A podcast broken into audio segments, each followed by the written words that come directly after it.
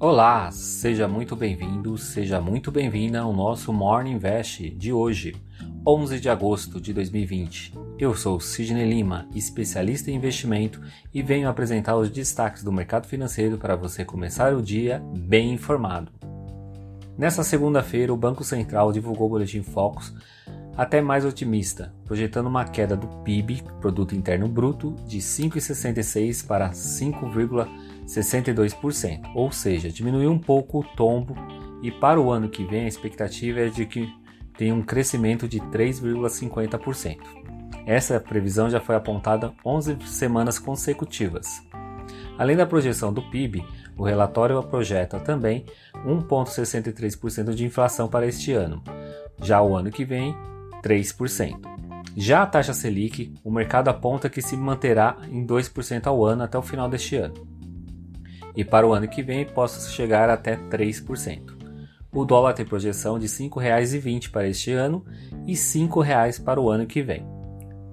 E nos Estados Unidos, como adiantamos no boletim de ontem, o presidente Donald Trump assinou algumas ordens executivas para estender os benefícios financeiros também para os desempregados, para amenizar o efeito do novo coronavírus. Agora serão 400 dólares por semana, antes eram 600.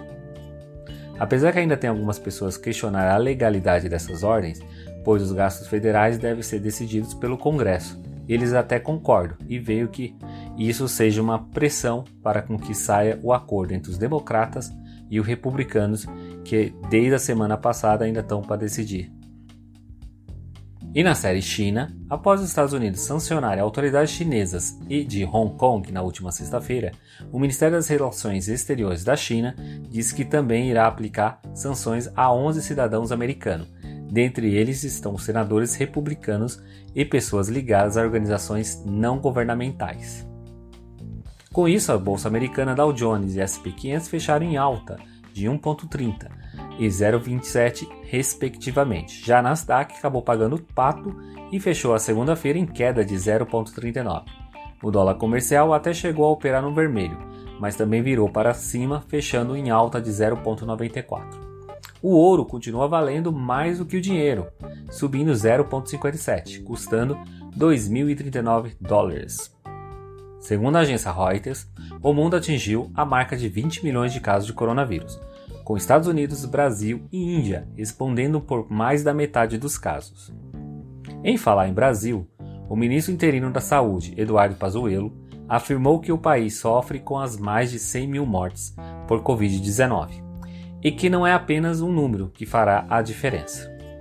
E a nossa bolsa de valores, apesar de ter começado o dia em queda, conseguiu virar o jogo e fechou em alta de 0,65%, aos 103.444 pontos. Das 75 ações que compõem o índice, 39 fecharam no positivo. O volume financeiro foi de 24,8 bilhões.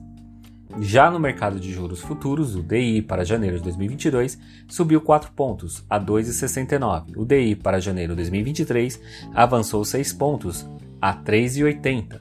E DI para janeiro de 2025 teve uma elevação de 6 pontos a 5,47.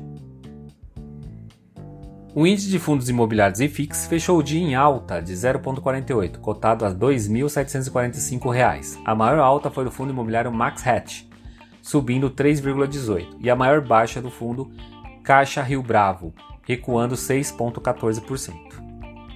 Ontem na bolsa também tivemos duas estreias, a varejista Quero Quero e a D1000 a Quero Quero ainda conseguiu ficar com uma margem acima de 1% no dia, e a D1000 acabou tendo uma queda de 6%. As maiores altas da bolsa foi a Braskem com 9% de alta, Siderúrgica Nacional, Embraer, Uzi Minas e Gerdau Metalúrgica. As maiores baixas foram de TOTS com 6,71 negativo, Hering, Magazine Luiza, Intermédica e Rumo. Voltando à Casa Branca, uma coletiva de imprensa acontecia na noite desta segunda-feira com o presidente americano e ela teve que ser interrompida após tiros em frente à Casa Branca.